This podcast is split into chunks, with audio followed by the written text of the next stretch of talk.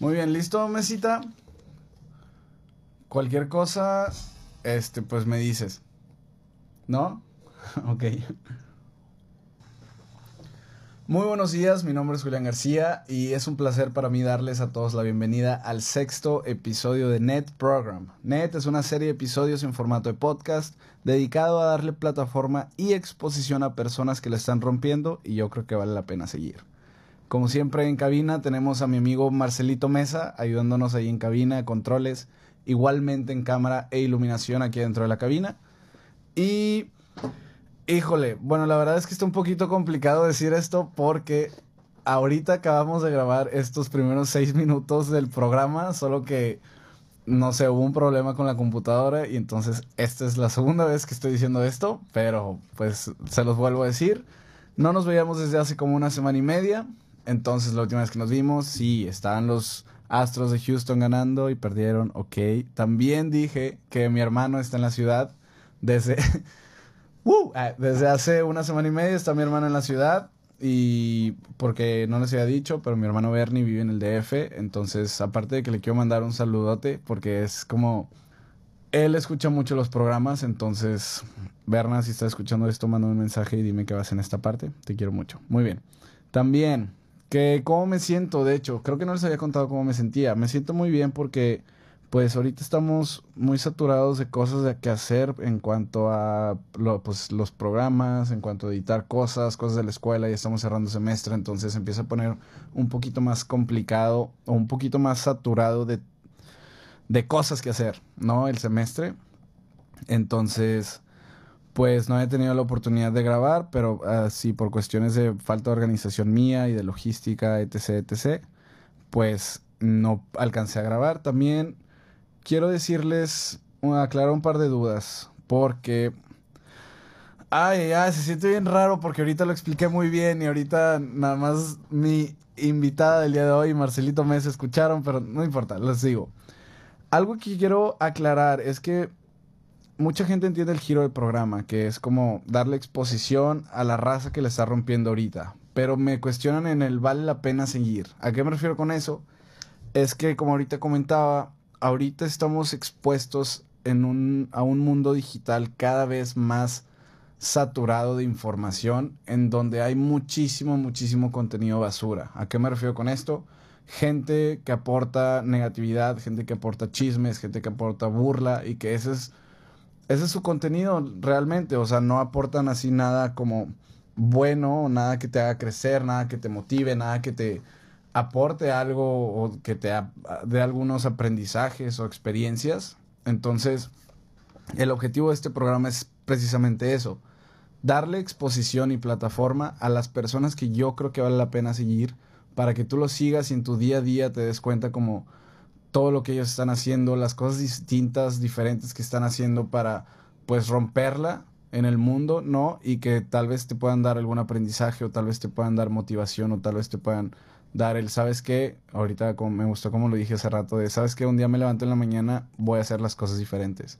Entonces, este es el objetivo del programa. Si eso es algo en lo que estarías interesado, lo que estás buscando, sigue escuchando porque, pues, bueno, la invitada de que tengo el día de hoy es aparte de lujo, entonces quédate todo el programa.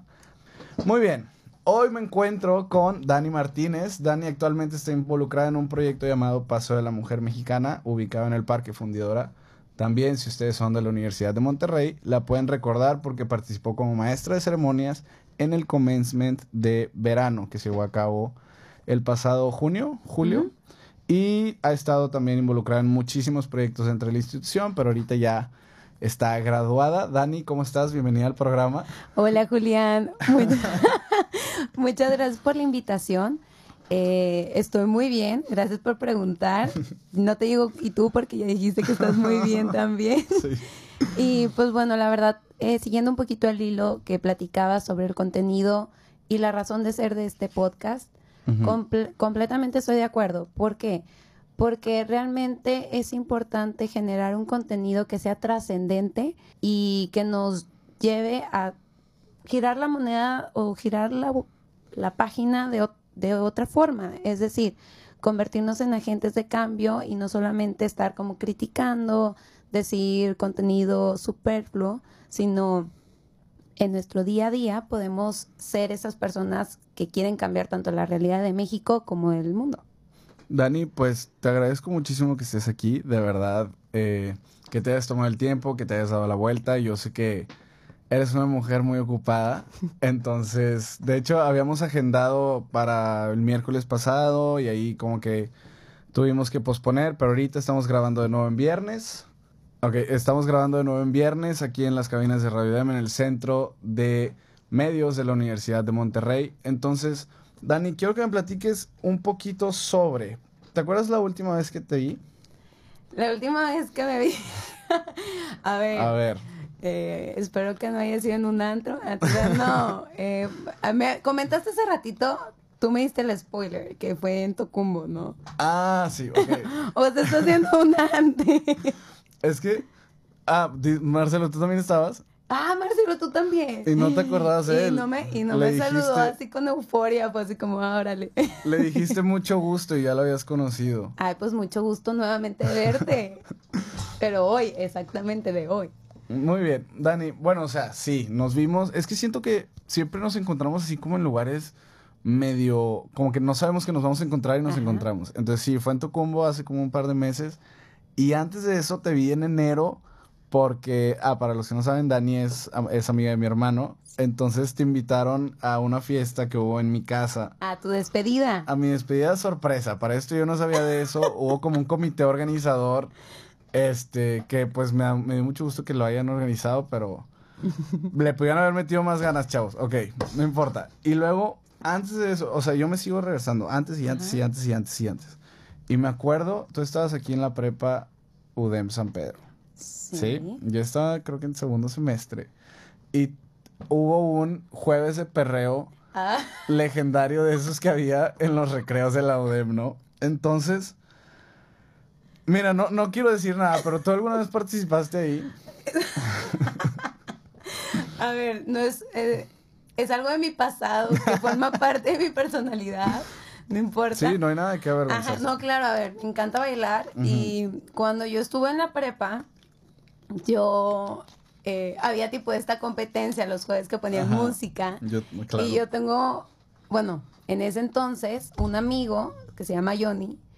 Eh, él y yo siempre éramos pareja y pues siempre se hacía el concurso y se ponía bien padre porque entrabas con 20 pesos y si ganabas, te ganabas el dinero a ver, tenía que entre 16 a 18 años y era algo muy divertido y pues era como la reina de los jueves de perreo. Ah.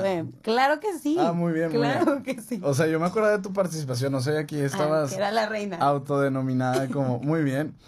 Este, después avanzamos, avanzamos, avanzamos un poquito aquí en la historia, en, cronología, y te volví a topar cuando yo entré a carrera, que tú eras la presidenta de la FEUDEM quiero saber, bueno, la FEUDEM es la Federación de Estudiantes de la Universidad de Monterrey, es el máximo órgano representativo de los estudiantes dentro de la, de la institución. Entonces, quiero que me digas, tú siempre has tenido así como esta inquietud de involucrarte así en este, diferentes este, grupos estudiantiles, cosas así. Entonces, no, o sea, te pregunto. Me preguntas. Y yo que escuchando súper atenta, sí, tú dime.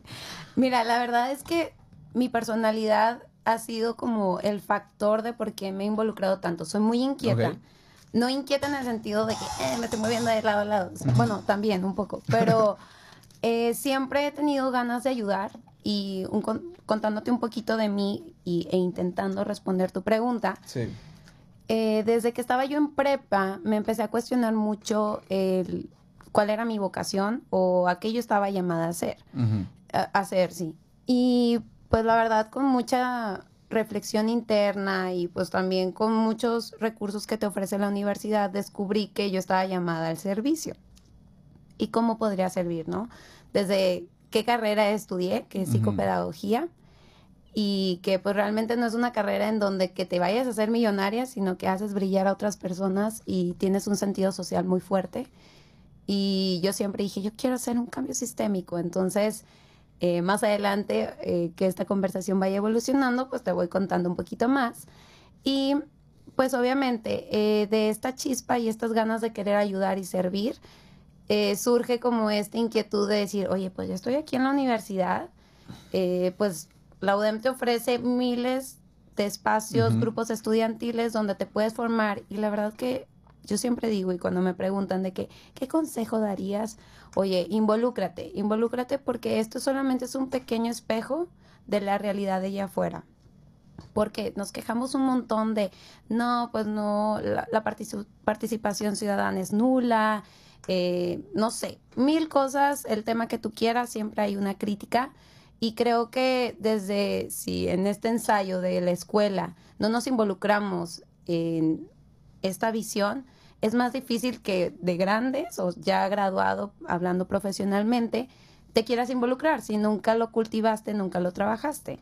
Entonces, pues bueno, la verdad que la vida me fue presentando oportunidades donde me hicieron involucrarme. Eh, mi primer eh, acercamiento fue primero con Jóvenes Unidos por Nuevo León, que también es un grupo estudiantil que está en pro de los valores, de la participación ciudadana y que los jóvenes seamos agentes de cambio. Posteriormente me tocó ser presidenta de la sociedad de alumnos de mi carrera y pues fue una experiencia súper enriquecedora porque, híjole, a veces pensamos que lo de las planillas y todo es nada más el mitote y de verdad no, te da las herramientas para trabajar el día de mañana en el trabajo que gustes. Y eso no lo valoramos tanto porque no te lo dicen en lo académico, de que, oye, para que seas exitoso necesitas saber trabajar en equipo. Para este, resolver un problema tienes que dialogar, eh, eh, solucionar problemas y en las planillas te enfrentas a este tipo de retos de, oye, tienes que organizar un evento de tanta magnitud, oye, no tienes dinero, tienes que hacer ventas, tienes que ser súper creativo. Ajá un grupito, perdóname, un, grupito de chavos de 18, 19 años, así como, ok, vamos a juntar dinero, ¿cómo le hacemos? Y eso está bien padre, porque luego esas habilidades se quedan como muy arraigadas en tu, en tu ser. Y el día de mañana, cuando te enfrentas en una empresa de que, oye, el tema es que no hay presupuesto, muchas cosas las puedes lograr sin presupuesto económico. Creo que vale la pena cambiar ese significado de para realizar cosas a veces necesitamos dinero. Obviamente facilita mucho eh, para alcanzar una meta, pero no solamente es esa forma de llegar al, al, objetivo o al fin. Y bueno, la FEUDEM llegó a mi vida también de la nada. Yo tenía programado ese semestre irme a intercambio, pero por cosas del destino no había metido papelería ni nada de eso. y un buen día me hablan de comité electoral y me dicen, oye Dani, tipo, se está haciendo pues la planilla, ¿qué te parece? Hay otra persona, bueno, había dos personas y que están interesadas en hacer como la planilla para la FEUDEM. Ya hay una conformada, pero para que haya contienda y se... Todo fue demasiado rápido. Me acuerdo que me hicieron esa, esa invitación un domingo en la noche. Yo estaba cenando con mi familia y yo fue, ay, ¿por qué no? Porque siempre he tenido como ese, prefiero yo vivir la experiencia a que me la cuenten. Y yo el no ya lo tengo, vamos por el sí. Dije, bueno, va. En ese segundo me pusieron en contacto con las otras dos personas que estaban interesadas en formar la planilla. Una de ellas es súper amiga mía, la estimo demasiado. Es Fátima Aguilar y que es una crack, crack. Te mando muchos saludos, Fátima. Te voy a decir que la escuches para que me mandes saludos. y de ahí empezó y teníamos que hacer como nuestra, nuestro gabinete, pero primero como el de los puestos de presidenta, tesorera, secretaria y vicepresidenta. El ejecutivo, ¿no? El ejecutivo, exactamente. Y todo fue demasiado rápido porque era de que, oye, ya empezaste, platicas, consolidas el grupo del el equipo ejecutivo y para el lunes ya tienes que entregar papelería porque si no ya no entras. Entonces todo fue de que dije que sí y me metí y lo que estuvo muy padre es que las personas que se fueron sumando son personas que de verdad tienen toda mi admiración, son personas que actualmente en donde están brillan por lo que hacen y, y para mí es un gusto que sean mis amigos. Hasta la fecha nos seguimos reuniendo los de la FEUDEM. Y pues todo se fue dando, desde el concepto de la planilla, que, que nombre, queríamos algo diferente, nuestro objetivo sí era como mucho ser esa voz de los estudiantes, ¿no? Ser ese puente y no solamente vernos beneficiados por el puesto, ¿verdad? Y pues fue una experiencia que me hizo madurar muchísimo porque nos enfrentamos con un montón de retos.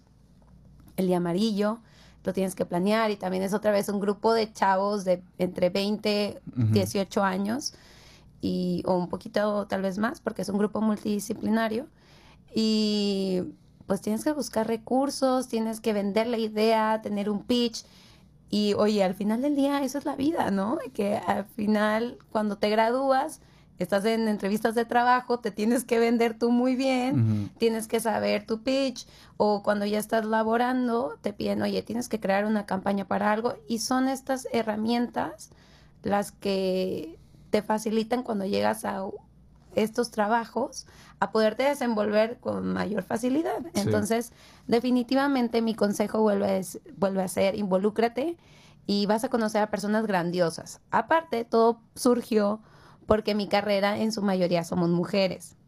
Una carrera no tanto de cantidad, sino calidad. y, pues yo también quería conocer a más personas. Entonces, eso fue como motivantes, además cumpliendo como mi objetivo en la vida, que es servir, ayudar. Y pues qué mejor manera de ser tipo en esa ocasión como esa servidor o esa portavoz de los estudiantes de la universidad. Ahorita mencionabas algo muy interesante, que es como todas estas, para empezar, estoy completamente de acuerdo con lo que dices así, la universidad te da tantas oportunidades, tantos, o sea, hay miles de programas, hay grupos estudiantiles, hay talleres, hay, te da tantas cosas que la verdad, bueno, a mí como eh, actual estudiante se me hace, o sea, no me podría imaginar como nada más venir a la escuela, a hacer mis tareas, irme y ya, o sea te da tantas oportunidades, o sea, ya estás aquí, ¿sabes? Aprovechalas, porque como dices tú, cuando salgas, todos estos todas estas experiencias que vives en los grupos, en diferentes, este, porque en todos lados hay obstáculos y hay adversidades, de esas cosas aprendes y ya no llevas, ya no llegas como fresco así el primer día de tu trabajo cuando te gradúes así, ya no llegas fresco así como de bueno, ¿y con qué hacemos con eso? así, a todo lo que da autoler. Sí, no, totalmente, o sea, todas estas experiencias suman, de verdad suman, porque tal vez ahorita suena de que medio trillado y típico que cuando uno se gradúa dice, no, disfruta mucho la universidad. o sea, sí, pero viéndolo un poquito, pues también frío, de que todas estas oportunidades, no te pierdas la oportunidad de disfrutarlas y de crecer como ser humano, porque creo que eso es lo más grande, ¿no? Lo más valioso, que tú creces, te reinventas para ser una mejor versión tuya cuando te gradúes y en el proceso, ¿no? Te vas conociendo. Y hablando sobre ser la mejor versión tuya, siento que aparte pasas tanto tiempo con todas estas personas que tienen el mismo giro de, de vamos a hacer algo, tienen las mismas inquietudes de vamos a, o sea, bueno, de hacer cosas nuevas, de, bueno, iba a decir emprender, pero bueno, hablando específicamente sobre un grupo estudiantil, como que todos son súper buenos en lo que hacen. Entonces, o sea, por algo lo seleccionaron para el puesto y por algo quedaron como FUDEM. Entonces, involucrarte con ellos y todo el año de gestión, siento que sales, reno o sea, como tú decías, renovado porque es, ya tengo todos esos aprendizajes de todas las personas con las que conviví diario durante todo el... ¿Un año? ¿Es un, año, de gestión? Un año de gestión. Y me imagino que hasta el día de hoy, o sea, bueno, no sabes si de ahí puede salir tu próximo socio o si o sea, bueno. De hecho, o sea, te cuento que dentro de la FEUDEM, eh, Eric Alanis es el fundador de Drivers of Change, que está aquí en la universidad, que es un programa para los estudiantes que hacen como proyectos de emprendimiento social, tanto internacional como local. Y justo en este semestre se incorporó Fátima, que es la vicepresidenta que comenté hace ratito, y de verdad que cambian vidas esos muchachos y ay muchachos. Esos este, chavos. esos chavos a mi edad no se crean no pero buena onda o sea ellos ya se conocían sabían que eran muy buenos tuvieron la oportunidad de trabajar todo un año cada quien en lo que les tocaba dentro de la eh, de sus funciones y el día de hoy trabajan juntos o sea son colegas de trabajo y qué mayor o sea gratificación que tus compas, tus amigos, sean tus socios, sean con los que estás construyendo, porque ya tuviste la oportunidad de conocerlos en momentos de frustración, de que no todo sale bien. Y a ver, yo no estoy diciendo que la FEUDEM sea todo de color de rosa, nada que ver. O sea, son 18 personas junta a 18 personas y que se pongan de acuerdo y mediar y problemas de todo tipo, que me siento mal y que esto y que la escuela y que lo otro y la, la, la, la. Y todavía les le dedicas un extra para poder ayudar o mejorar de alguna manera tu universidad. Ahorita también siento que, bueno, hace dos episodios tuvimos a Mau Coronado Sí, aquí en el... Mau también es de mi feudé, Mau. Te mando un abrazo y un beso a Eric también y a Fátima y a todos. Creo que creo que mencionamos algo así. Él habló un poquito sobre cómo él llegó a ser conductor del Día Amarillo y fue que porque él, o sea, cuando estuvo en la FEUDEM, Le tocó pues fue como, ah, pues quién con, ajá. Entonces, un saludo, Mau Coronado también lo quería mencionar.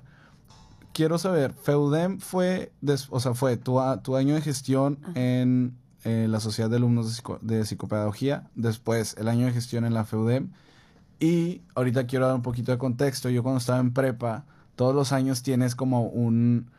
ah, no, todos los semestres tienes un día donde te vas a un retiro eh, por parte de una, no, no sé si la organización o un grupo que se llama Ejes. Y ellos organizan todo el retiro y te lo juro que es, bueno, para ti que me estás escuchando y Dani también te lo juro que es padrísimo. Me acuerdo que era como, no, pues ya nos dieron fecha para Ejes y era como, wow, qué padre. Entonces, ¿eso tú formaste parte de Ejes? Así es, sí. ¿Cuándo? Fue en mi último año de carrera, eh, que fue, yo me gradué, siete, creo que entré en- terminando, ya sé, bien las mates, ahí te encargo. Eh, mm, de hecho, terminé FUD y fue cuando entré a, a Ejes y que es un grupo de, grupos, mm, a ver, déjenme, les digo bien las siglas, de es ejes, encuentros juveniles de espiritualidad. Es parte del programa o el modelo de la prepa UDEM y es de manera vivencial vivir como, pues, tener una, una experiencia externa de las aulas para encontrarte a ti mismo. Y creo que la verdad que yo ese año que estuve en ejes me hizo crecer muchísimo como persona. Digo que todo me suma demasiado y de verdad Sí, que todo y suma. de verdad que sí, ajá. Porque sí tiene inspiración católica y creo que más allá de lo católico también te da una reflexión de desarrollo humano, de cuestionarte en estas etapas de la preparatoria donde estás en búsqueda de tu identidad, qué vas a estudiar, quién quiero ser, ta, ta, ta, ta, ta.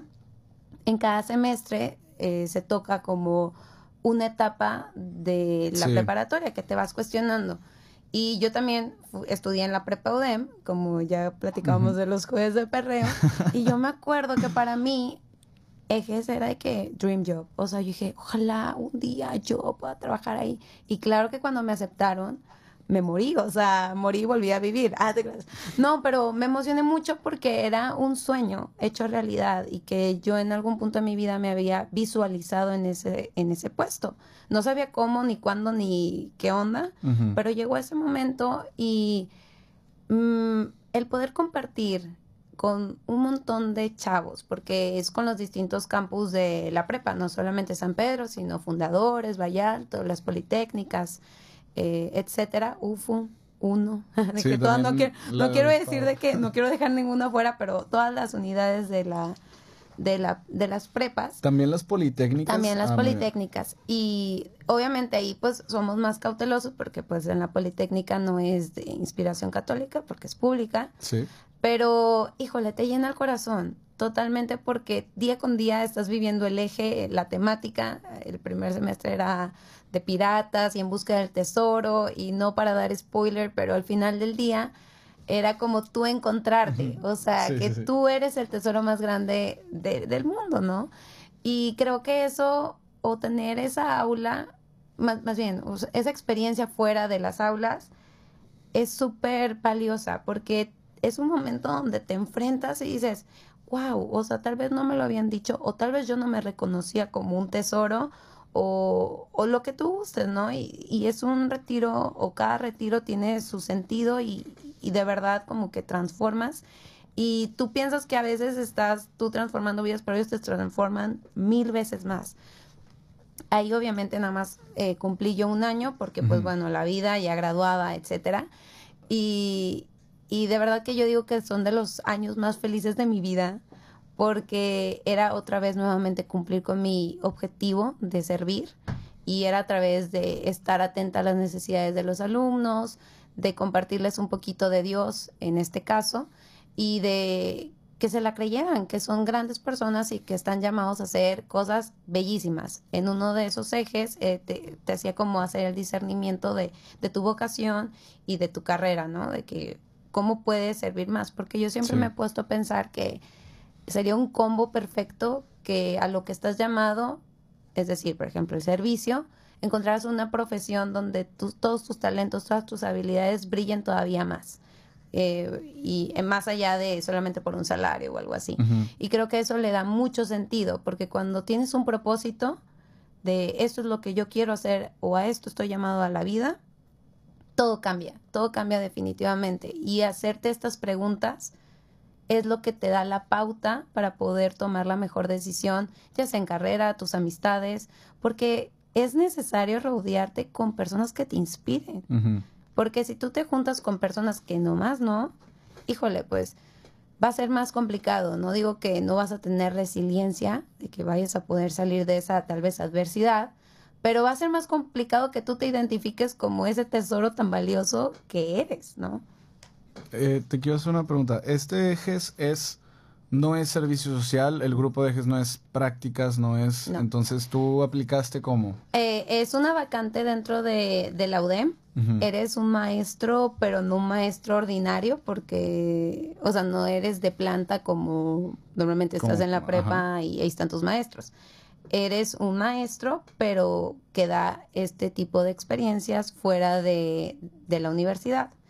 Y obviamente recibes un pago, o sea, es un trabajo es un trabajo y, y pues todavía yo decía que mejor, ¿no? Hago lo que me gusta porque durante toda mi trayectoria siempre estuve dando retiros, me iba de misiones. Entonces era como, no manches, o sea, este trabajo me cayó de perlas y aparte era mi sueño y lo logré, ¿no? Entonces, como que fue una etapa muy valiosa eh, con las personas que conviví, siguen siendo mis amigos, son amigos para toda la vida y vuelvo a lo mismo, o sea, cuando encuentras a personas muy afines a lo que tú quieres hacer, esas son las amistades que perduran, a pesar de que no se vean diario.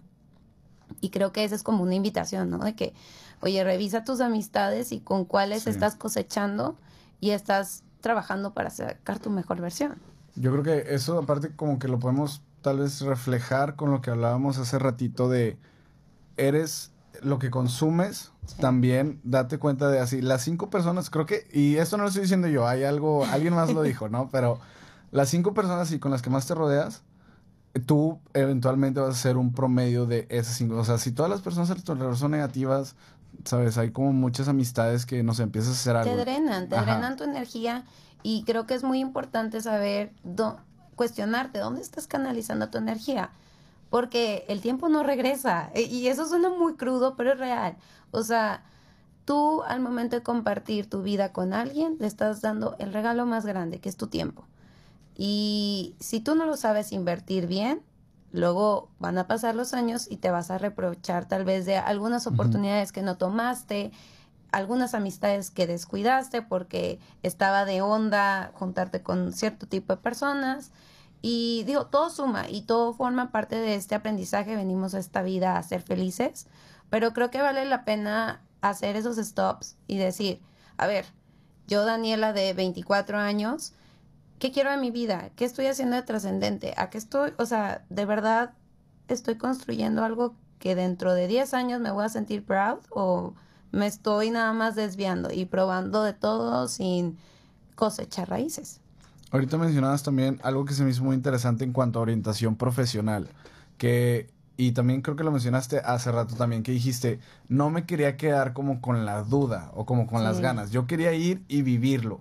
Y creo que, y hablamos sobre orientación profesional porque siempre es como, oye, bueno, no sé, a los 18, 19 años tengo que decidir qué tengo que hacer el resto de mi vida. Es como que, ok, pero ahorita tienes, bueno, hay, aprovecha las oportunidades que tienes o para los lugares o las organizaciones, grupos, talleres, lo que sea, a los que tienes acceso para empezarte a involucrar y empezarte a darte cuenta, a darte cuenta de lo que no te gusta, tal vez. Exactamente. O si bien te das cuenta de talentos que estaban en la zona oculta, de tú no te identificabas tal vez como una persona que no sé, eh, le gustará pintar, dibujar, algo así que son estas habilidades que tal vez no están tan estimuladas en tu formación, pero cuando te das la oportunidad de vivir la experiencia, salen a flote y lo disfrutas. Y creo que a través de esas experiencias, oportunidades, grupos, porque para hacer el bien hay muchos lugares donde puedes sumarte y voluntarios y de todo, ¿no? No solamente creen que en la universidad es donde pueden adquirir eso. Sí, claro. Pero es un buen referente porque si no tienes la menor idea de dónde buscar, ahí es como el canal, ¿no? Entonces, sí, totalmente. O sea, te abre completamente el paradigma, las ganas y, y hace que la vida tenga un saborcito diferente. O sea, no ir a la escuela y terminas y se acabó, ¿no? Como que aburrido. Eh, hay que ser ese estudiante que se involucra, que tiene ganas de aprender, de conocer y, y de verdad que todo va rindiendo frutos eh, conforme los años. También, como decías, afuera de, la, afuera de la institución, afuera de la universidad, hay muchísimas oportunidades en las que te puedes involucrar y un ejemplo yo creo que encaja perfecto son los voluntariados. No sé, bueno, ahorita mencionabas que te has ido de misiones y así, pero siento que los voluntariados son como la combinación perfecta entre ganar experiencia y entre que no, o sea, no requiere mucho así como uh, tal vez, una, tal vez una sensibilidad también ante un tema, ¿no? O sea, si tú tienes un talento, lo pones al servicio y, y, beneficias a terceros, ¿no? De que, y eso creo que es bien padre porque la verdad es que considero yo que toda la gente quiere ayudar, toda la gente desea hacer el bien. El detalle es que a veces no sabemos dónde buscar para poder hacerlo. Y si no buscamos esas oportunidades donde nos permitan ayudar, y que tú te descubras que es un súper regalo, que es más gratificante para ti que hasta la otra persona, es cuando cambia la perspectiva. O sea, por ejemplo, todo esto del emprendimiento social, no solamente es emprender un negocio sin causa, o sea, lucrativamente hablando, nada más, sino es, oye, desde lo que yo voy a hacer, voy a beneficiar a comunidades en una situación vulnerable o a mujeres o a lo que tú gustes, animales, y a ti te interesan los animales, a personas con cáncer, etcétera. Y qué padre poder ligar un empleo con una causa social. Y siento que a veces ni siquiera te lanzas, o sea, como que nada más ese que o sea, te da pena como preguntar y no te das cuenta del poder que tiene así nada más como compartirlo. Oye, como que me dan ganas de hacer esto, pero no tengo idea de cómo se hace ni con quién. Te digo algo, a mí se me quitó un chorro eso de tener pena y miedo porque dije, qué tonta. O sea, la neta, o sea, como que creo que todos no somos todólogos y creo que nos podemos apoyar muchísimo entre nosotros reconociendo los talentos de la persona que tienes al lado y se vale pedir ayuda. Y creo que eso todavía es mejor. Y de hecho es algo que yo actualmente utilizo mucho en trabajar en redes de manera colectiva. Porque antes yo era súper perfeccionista. No que diga que ahora no. Pero sí quería, oye, tienes que hacer un diseño. Pues yo ni había estudiado nada de eso. Y yo aprendía y quería hacer. Y yo siempre quería hacer todo. Y no, oye, la vida no es así, porque luego la que se sobresatura es uno. Y qué mejor aliarte con personas que su talento es el que a ti tú no tienes tan desarrollado y crean algo súper fregón. Ahora vamos a hacer un pequeño cambio aquí y quiero que me hables sobre lo que estás haciendo actualmente, que es el Paseo de la Mujer Mexicana.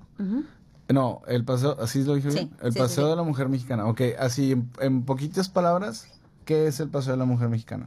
Mira, el paseo de la mujer mexicana eh, ya tiene su trayectoria, pero con mi llegada, la verdad que de hecho me brincó mucho cuando estuve en el commencement, que me tocó a mí decir que a los graduandos que se iba a crear un puesto posiblemente para ti, que no existe, pero porque solamente es para ti o si bien hay un puesto que te está esperando. Bueno, a mí este puesto en el que estoy ahorita en el Paso de la Mujer Mexicana se creó para mí, literal, y me siento muy bendecida y agradecida de estar ahí. ¿Por qué? Porque da reconocimiento y visibilidad a las mujeres que han, que han contribuido para el desarrollo de nuestro país. Ahí te voy a invertir una pregunta y no es para exponerte, pero es para poder sensibilizar la importancia de, de, lo que se hace. Muy bien. A cinco mujeres mexicanas que hayan contribuido para el desarrollo de nuestro país en cualquier disciplina, pero que ya estén, o sea, que ya estén muertas. Ok, en cualquier disciplina que hayan contribuido para el desarrollo del país. Ajá. En la torre. Qué mala onda que yo, yo te dije que íbamos. Eh, no es cierto. A ver, muy bien, muy bien. Marcelo, te, te puedes, te puedes, Incluir, te puedes incluir. incluir si quieres, ¿eh? Muy bien. Mm, es que siento que pienso en las más clichés, en las más. tú dime, tú dime. Ok, la primera que se me viene a la mente es Frida Kahlo. ¿Ok? Es una. ¿Se vale? Sí, sí se vale. Ah, ok. Eh, ¿Hay respuestas correctas e incorrectas? Tú dime y yo te voy a decir sí, sí, sí. Muy bien, veamos. Mm, Deja de hacerme caras tú, So- eh, Sor, Sor Juana Inés de la Sor Cruz. Juana también. Sor Juana Inés de la Cruz cuenta. Muy bien. Y si quieres así, si está siendo tan complicado el ejercicio, no te preocupes, es un ejercicio de sensibilización para darnos cuenta, no eres tú, de verdad que no eres tú, es algo cultural. Es mi educación. me la No, bañé. es la educación en México. Y me atrevo a decirlo Sí. de esta manera porque en nuestros libros de texto de la historia de México solamente se enaltece o se le da el reconocimiento a los hombres y solamente a muy poquitas mujeres. Y realmente la mujer siempre tuvo un eh, rol activo, pero ha pasado un montón de esfuerzos de más mujeres para que Sí. hoy en día mujeres puedan votar. De hecho, hace dos semanas cumplimos 66 años de poder votar. No es nada, no es nada. Y esta iniciativa o este proyecto es para poder visibilizar a todas estas mujeres olvidadas y también eh, tener a nuestros casos de éxito de las mujeres que actualmente están haciendo un cambio desde su trinchera. Y perdón, no te quería exponer de esa No, manera, bañaste, pero Ana. era para dar esa reflexión de que no sabemos. Yo ahorita sé porque estoy metida en el tema, Sí. pero a mí cuando me preguntaron eso, yo sí fue como, ay, eh, Sor Juana, Frida Kahlo, eh, Doña Josefa Ortiz de Domínguez.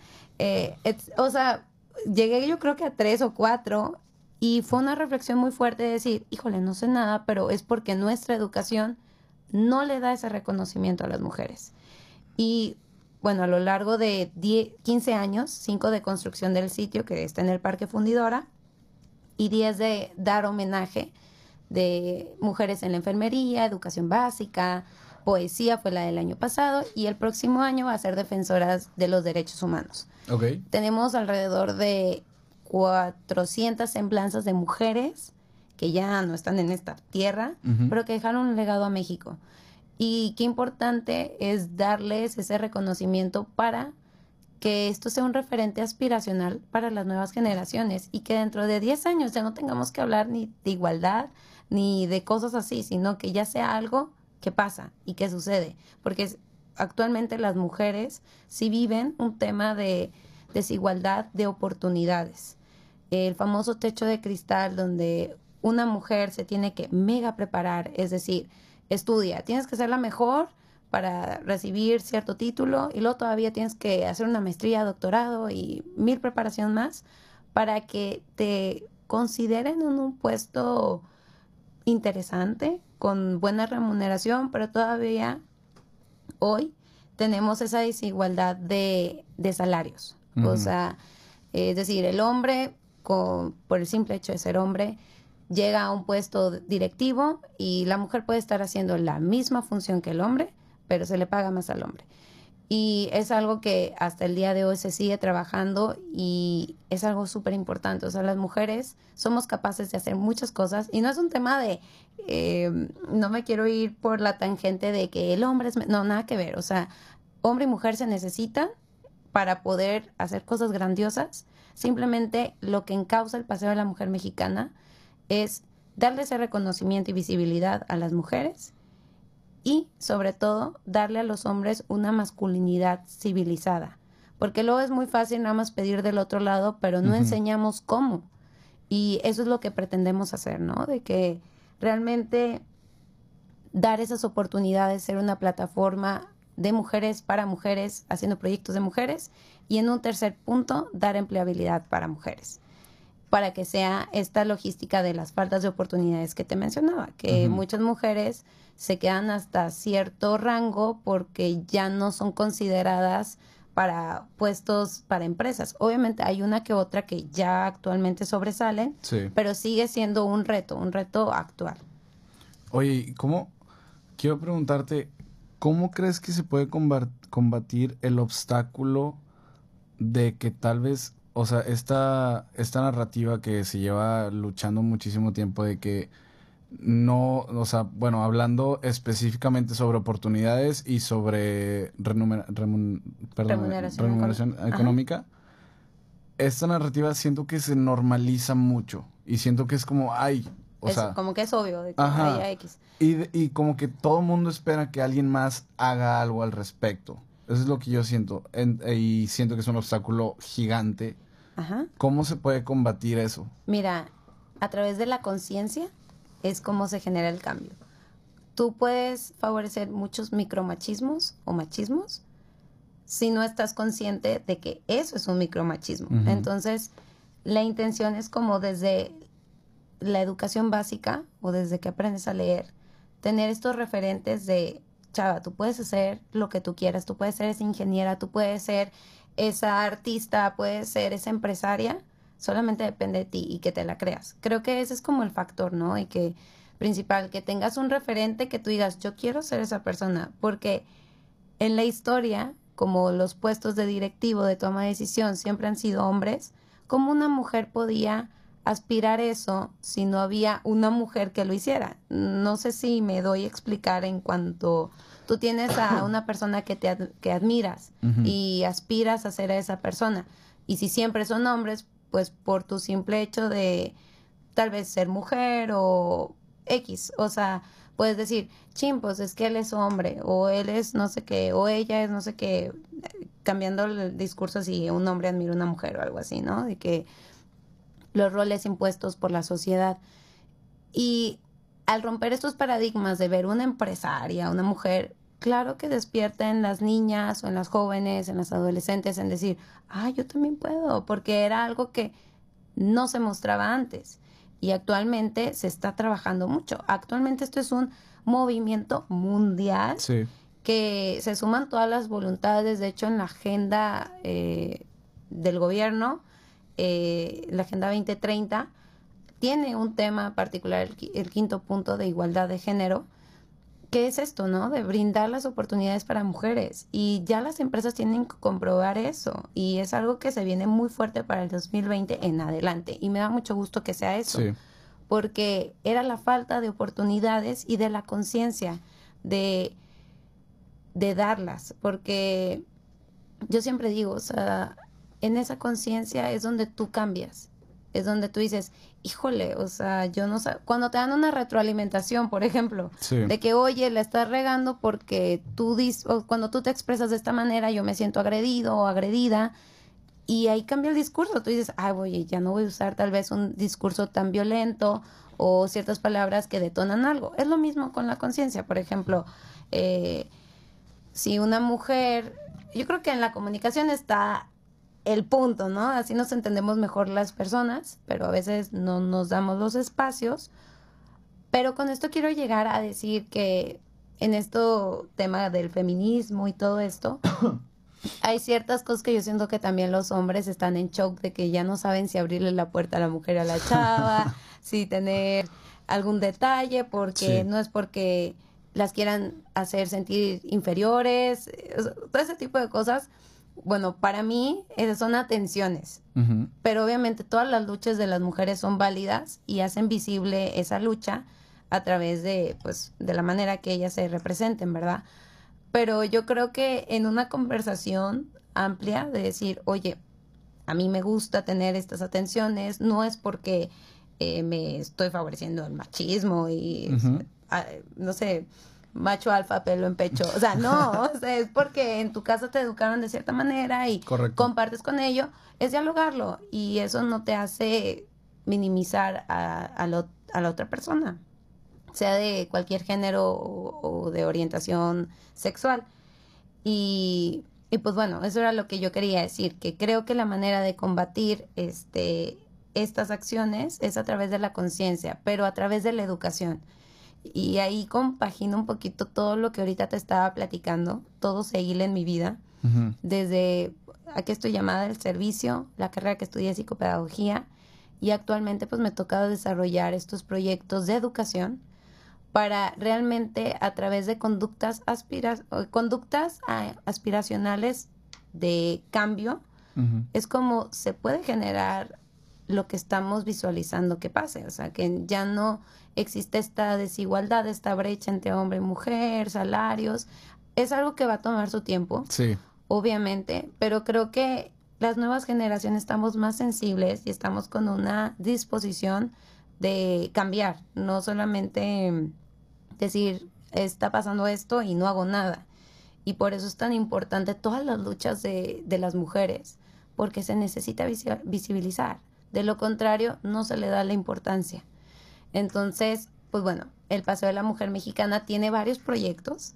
Ahorita eh, uno de estos es ser ese referente aspiracional para las niñas, para empoderarlas. Las mujeres están empoderadas, simplemente brindarle más herramientas de, de formación y referentes aspiracionales para que ellas decidan, oye, yo quiero ser esa bióloga, yo quiero ser esa artista, yo quiero ser lo que ellas gusten y que no sea por imposición del contexto que, se, que se rodean. Y nuestro nuestra principal población que queremos llegar son a estas, a estas personas que, que son difíciles de accesar. ¿En qué sentido? No, por ejemplo, yo tengo la fortuna y estoy muy agradecida de la educación que yo recibí de seguro mis compañeras con las que me rodeo tenemos una historia similar, donde en casa eh, nuestros padres nos apoyaron para los estudios, pero ¿qué pasa en las situaciones donde ya está prescrito tu, tu vida, ¿no? De que es, llevas nada más formación básica porque, o hasta preparatoria, que es la obligatoria, y hijita, tú te vas a casar, y tipo, y se acabó. Y pues nadie le preguntó a la mujer si de verdad se quería casar, ¿no? y entonces eso es lo que queremos. Queremos llegar a esas poblaciones donde a veces pueden tener un talento súper bueno de que matemáticas, física, que se ganan premios en las Olimpiadas, como lo que ha estado pasando últimamente, pero por una falta de seguimiento o porque en casa está muy establecido los roles de, hombre, mujer y qué tienen que hacer, no se les da como la oportunidad de decidir. Y la idea o el sueño que se pretende es que las mujeres sean libres de decidir si quieren ser mamás, o sea, mamás, si quieren casar, si no, todo esto, ¿no? Que es toda una, pues una guerra, una guerra o temas que se, son sensibles y no son tan como sencillos de comprender, pero sí son fáciles de apoyar. Los hombres tienen que apoyarnos en estos factores de oportunidades para que la mujer también se pueda realizar desde lo laboral o si la mujer decide quedarse en casa, qué bueno, o sea, es algo que también es súper valioso, importante, de hecho es un trabajajajajal que no se le da ninguna remuneración económica ni se le da tanto el reconocimiento y qué importante es la formadora primaria o el formador, porque también hay hombres que, que forman a los hijos y, no le damos como la importancia como si es, eh, estudiaste tal carrera o eres el CEO de algo. Eh, son estas cosas de lo invisible, hacerlo visible y darle ese reconocimiento. Quiero también nada más aclarar un poquito, porque ahorita mencionaste algo que me, que me llamó mucho la atención, que son los micromachismos. Sí. Porque he escuchado también bastante de eso en diferentes, en, en redes. Quiero saber cómo se puede confundir lo que mencionabas previamente que era el como las como maneras de ah bueno esa educación como abrirte la puerta esa educación como que ah bueno yo te invito acá y acá. Cómo se pueden como distinguir oh, dijiste la clave es el diálogo o sea si si las dos personas se sienten cómodas con, con la situación o sea, si la chata decir como, oye, no, pues a mí sí se me hace lindo que me abras la puerta, etcétera, etcétera. Pero quiero saber cómo se puede confundir con los micromachismos de los que hablas. Pues justo e, es eso, ¿no? De que eh, primer, primer paso tendrías que dialogarlo con tu pareja porque es un tema el cual hay muchas mujeres que les brinca y, y, es algo que se tiene que hablar, o sea, romper ese tabú de eh, das por hecho que el hombre te va a dar la, te va a abrir la puerta, como dice un dicho, ¿no? De que ay, bueno, no, mejor no lo digo porque lo vamos a escuchar super señora. Lo retiro, lo retiro. No, que es como simplemente los acuerdos que hay entre parejas y cómo diferenciarlos, yo creo que es dependiendo de cada persona. Obviamente hay unos como marcados de que la violencia, tanto verbal, física, todo esto. Y creo que la manera de combatirlo es cuando los roles se comparten. Creo que principalmente es en casa. ¿Cómo podemos detectar que sea un micromachismo? Al momento de que se preparan los alimentos o cuando se recoge la mesa, no es un rol exclusivo de la mujer. Se podría compartir ese rol. Obviamente, si tal vez el hombre no se le da el talento, pero puede hacer el esfuerzo. O si la mujer cocina, el hombre puede lavar los platos. Eso contribuye a que se reduzcan estos micromachismos, porque siempre se ha visto todo el rol de la casa como una obligación de la mujer. O sea, es de, oye, pártete el lomo, trabaja todo lo que tú quieras y aparte la casa. Y yo creo que la manera de cambiarlo es involucrándose varones y mujeres en estos, en estos roles que están como muy afeminados, ¿no? Que la mujer es la que lava la ropa. Oye, no necesariamente, o sea, el hombre también puede lavar, también puede planchar, también puede barrer. Y así es como compartir roles. Creo que, no sé si respondí ahí la pregunta, ¿no? Compartiendo roles, haciendo conciencia y entablar una conversación sobre el tema. Creo que esa es la manera de disminuirlos, porque percepciones hay muchas y lo que a ti te haga feliz tal vez a mí no me hace feliz. Y entonces creo que ese es el chiste, tener la comunicación, de hablarlo. Y yo creo que, y me gustó eso que dijiste, que el diálogo es como la clave, ¿no? De, ¿sabes qué? O sea, digo, y es la clave de todos los problemas y no me quiero ir así más al fondo, ajá, de súper general, pero pues, pues sí, o sea, hay que darse cuenta que es 2019, ya casi, ya va a ser 2020 es, o sea, es momento de empezar a dar, o sea, a darse cuenta que es completamente aceptable hablar las cosas, discutir las cosas y algo que te quería preguntar también sobre lo que mencionabas de que eh, de en cuanto a los trabajos, en cuanto a los trabajos y a la a que hay menos oportunidades, ajá, es que también como que hay que enseñar a, o sea, que las, o sea, que las mujeres también como pueden exigir o ponerse como sus moños en cuanto a trabajos. Claro. o sea, es como, o sea, darse cuenta de lo que traen a la mesa y darse cuenta de lo que aportan y, o sea, como que no, siento que a lo que, o sea, como a lo que escucho ahorita, siento que son o pueden ser a, a falta de una figura femenina. que es justo. Puede ser como pueden ser menos propensas a decir, ¿sabes qué? O sea, yo, puedo ser esta yo traigo, ajá, yo traigo esto, yo aporto esto y yo puedo ser esto. Exactamente. Y por eso eh, te digo, desde lo que estudié, me encanta porque siempre dije que quiero hacer un cambio sistémico y ahorita la vida me está dando la oportunidad de poderlo hacer. Y en uno de los proyectos es entrar a la Secretaría de Educación Pública y reescribir la historia de estas mujeres para no repetir el hecho de no sé qué mujeres están involucradas en la política, no sé mujeres que hayan cambiado en la independencia o mujeres en la biología o en estas ciencias, ¿no? Y, y es que algo que me incluyo hasta este momento que yo he leído un poquito más de literatura de, del feminismo, yo no estaba consciente, o sea, yo nací en una era donde tengo muchas facilidades y no estaba consciente de toda la lucha de las mujeres detrás de mí. Y creo que eso me hizo como todavía arraigarme y apasionarme con lo que hago. O sea, que todo lo que hago de verdad tiene un sentido y todavía hay mucho camino por cual trabajar.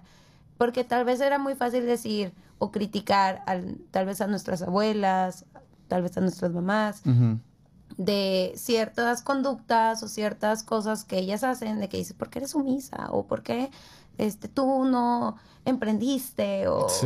Y es entender que eran otros tiempos donde la mujer, si bien le fue, este, estudió y eran casos excepcionales. Y como te comenté al inicio, apenas cumplimos 66 años de que la mujer puede votar o sea, no es nada para lo que es la humanidad de, en existencia y, creo que tenemos que adentrarnos, adentrarnos como en esta literatura y entender las batallas de por cuáles cada mujer o cada grupo o iniciativa está luchando, porque si no se hace esto, la gente no lo reconoce y no le da la importancia de que tenga que pasar. Y pues nada, o sea, se vienen proyectos súper buenos del Paseo de la Mujer Mexicana, que de hecho voy a agarrar el espacio. Adelante. Y les voy a decir que sigan la cuenta. Pueden encontrarnos en Instagram y en Facebook como Paseo de la Mujer Mexicana. Y ahí estamos compartiendo material de estas mujeres que nosotros les rendimos homenaje año con año de distintas categorías. Eh, para empezar a cambiar esta si quieres leer de contenido diferente, pues te invito a que lo leas, ¿no? este, y que son de mujeres, y que son de mujeres que desde su tiempo, desde su trinchera, hicieron un cambio. Porque a veces decimos de que, ay, pues las mujeres del pasado, pues ¿qué hicieron? Pues nada más lo de la formación de la casa, que como quieres, un súper trabajo. Hubo también muchas mujeres que destacaron en las ciencias formales, en enfermería, etcétera. Y no sabemos, no sabemos y este es un espacio donde puedes conocer, te puedes involucrar y de hecho, pues yo estoy en búsqueda de muchas manos, de mucha gente que le interese eh, dar este reconocimiento y visibilidad, crear alianzas estratégicas para hacer de esto como algo de todas y de todos, porque sí el tema es la mujer, pero se necesitan hombres comprometidos también, porque luego nos revertimos en los, o sea, que mucho de un lado y del otro lado descuidas y para crear un cambio tienen que crecer ambos del mismo al mismo tiempo y ir apoyando en cada como eh, dificultad o, o, cada tema, ¿no? Entonces también hombres eh, es necesario que conozcan un poquito más de esto y, y pues nada, o sea, eso y quería compartirles que a todas las mujeres que sean que les guste dibujar ilustrar. Les tengo un proyecto grandioso, por favor, háblenme. Ahorita tuve la oportunidad de consolidar en este tiempo que estoy en el Paseo de la Mujer Mexicana una red de ilustradoras a nivel nacional. Fue una iniciativa a través de mi cuenta personal de Instagram. y para mi sorpresa fue tuve una respuesta muy positiva y es lo que comento de hay mucha gente que quiere ayudar, pero a veces no sabes cómo y desde tus talentos puedes ayudar, porque era lo que yo mencionaba anteriormente, no siempre es dinero, a veces es tu tiempo, a veces es, tengo, pues, por ejemplo, en este caso, sé dibujar, sé ilustrar, algo que yo no hago, te puedo regalar eso para un proyecto que va a sumar y va a ser un cambio y va a beneficiar a terceras o a terceros también. Entonces, a todas las mujeres, en esta sí busco que sean mujeres porque es como, no existe una red de mujeres ilustradoras, es de hombres. Y, busco como enaltecer estas habilidades. No se requiere que tengas eh, la experiencia del mundo. Si es algo que te apasiona y te gusta, te super invito a que te sumes. Tengo a muchísimas mujeres, les digo que son como 400 semblanzas, de mujeres que queremos ponerle cara y que les estoy asegurando que su trabajo va neta a cambiar, a generar un cambio y eso es como lo que tú mencionabas al principio, o sea, qué importante es de rodearte y de hacer cosas que tengan sentido, ¿no? Sí. entonces, esa es como una super oportunidad también eh, para que la aprovechen quienes, quienes estén interesados. Y también si hay hombres, seguro yo encontraré también en que me pueden apoyar. Y si no, voy a crear otra red de algo que hombres que estén a favor de estos temas y hacer algo grandísimo, algo padrísimo.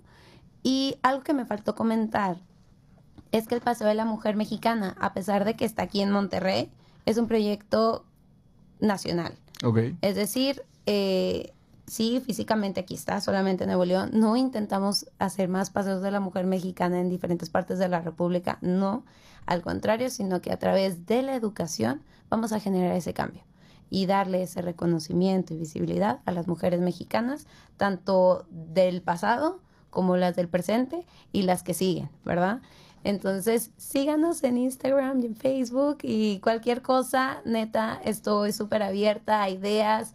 y a sumar voluntades, que creo que esa es la manera más grande de llegar a un sueño, porque más allá de un sueño, un sueño, la diferencia entre un sueño y una meta es la fecha. Y la fecha traducida es en metas a corto, mediano plazo. Y es así como tú llegas a cumplir lo que creías imposible en posible. Entonces esa también es como una reflexión que les dejo, que de verdad pueden lograr lo que quieran. Yo no me creía estar el día de hoy en donde estoy y me siento muy bendecida y muy agradecida y ha sido a lo largo de toda mi trayectoria, que bueno, tengo 24 años, o sea, tampoco soy una anciana, pero ustedes o cada uno de nosotros tenemos que también buscar nuestras oportunidades y, y aprovechar lo que ya se nos da. Entonces, disfruten, aprovechen, crezcan, reinvéntense cuantas veces tengan que sea necesario. Y no pasa nada equivocarse, ¿eh? neta, no pasa nada. Y cambiar también de aspiraciones también se vale. Entonces, do it. Ah, que el no ya lo tienes, ve por el sí. El no ya lo tienes, ve por el sí. Estoy completamente de acuerdo. De hecho, Dani, vamos a pasar a estos últimos minutos del programa porque aparte ya me están haciendo caras allá afuera, como ya X nos pasamos de cabina en donde te suelto el micro. Ahorita ya te lo robaste, pero no pasa nada. Te suelto el micro en estos últimos minutitos. Quiero que me digas, o quiero que les digas lo que sea que quieras compartirles, un, así un mensaje como en, de manera de conclusión. Y aparte que me compartas dónde te podemos seguir a ti en todos lados. Ok. Adelante, el micro Bueno, nuevamente agradezco mucho este espacio.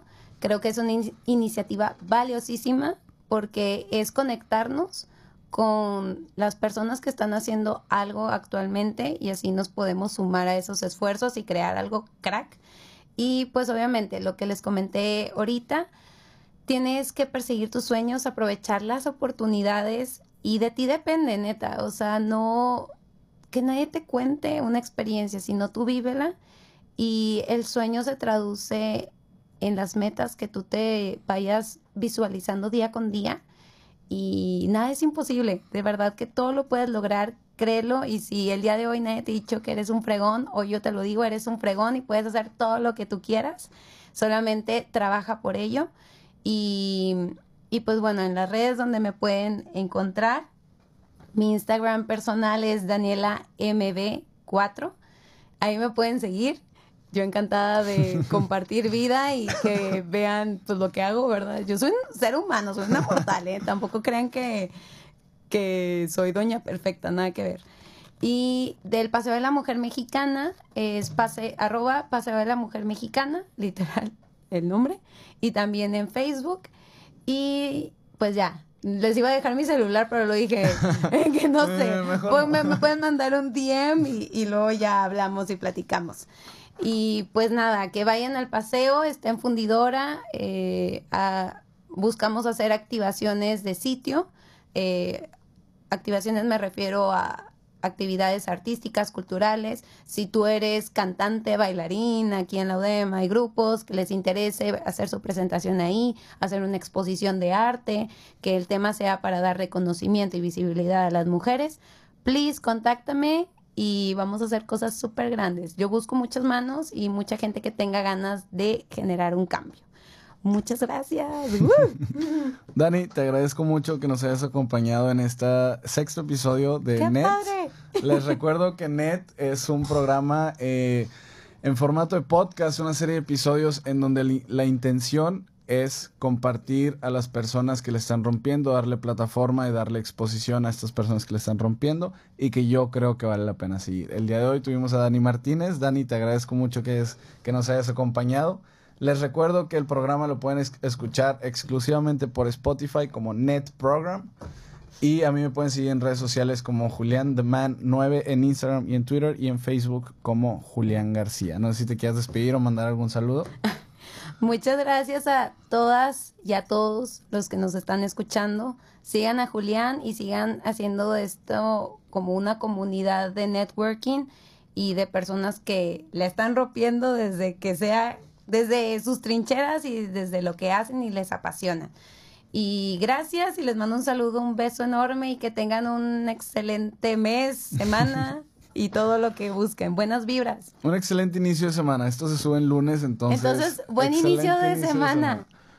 Por supuesto, también agradecer a Marcelito Mesa que nos ayudó en, pues, en cámara, iluminación, en cabina, en audio, todo. Y muchas gracias, Marcelito. Muchas gracias, Dani, otra vez. Y nos vemos la próxima semana. Hasta luego.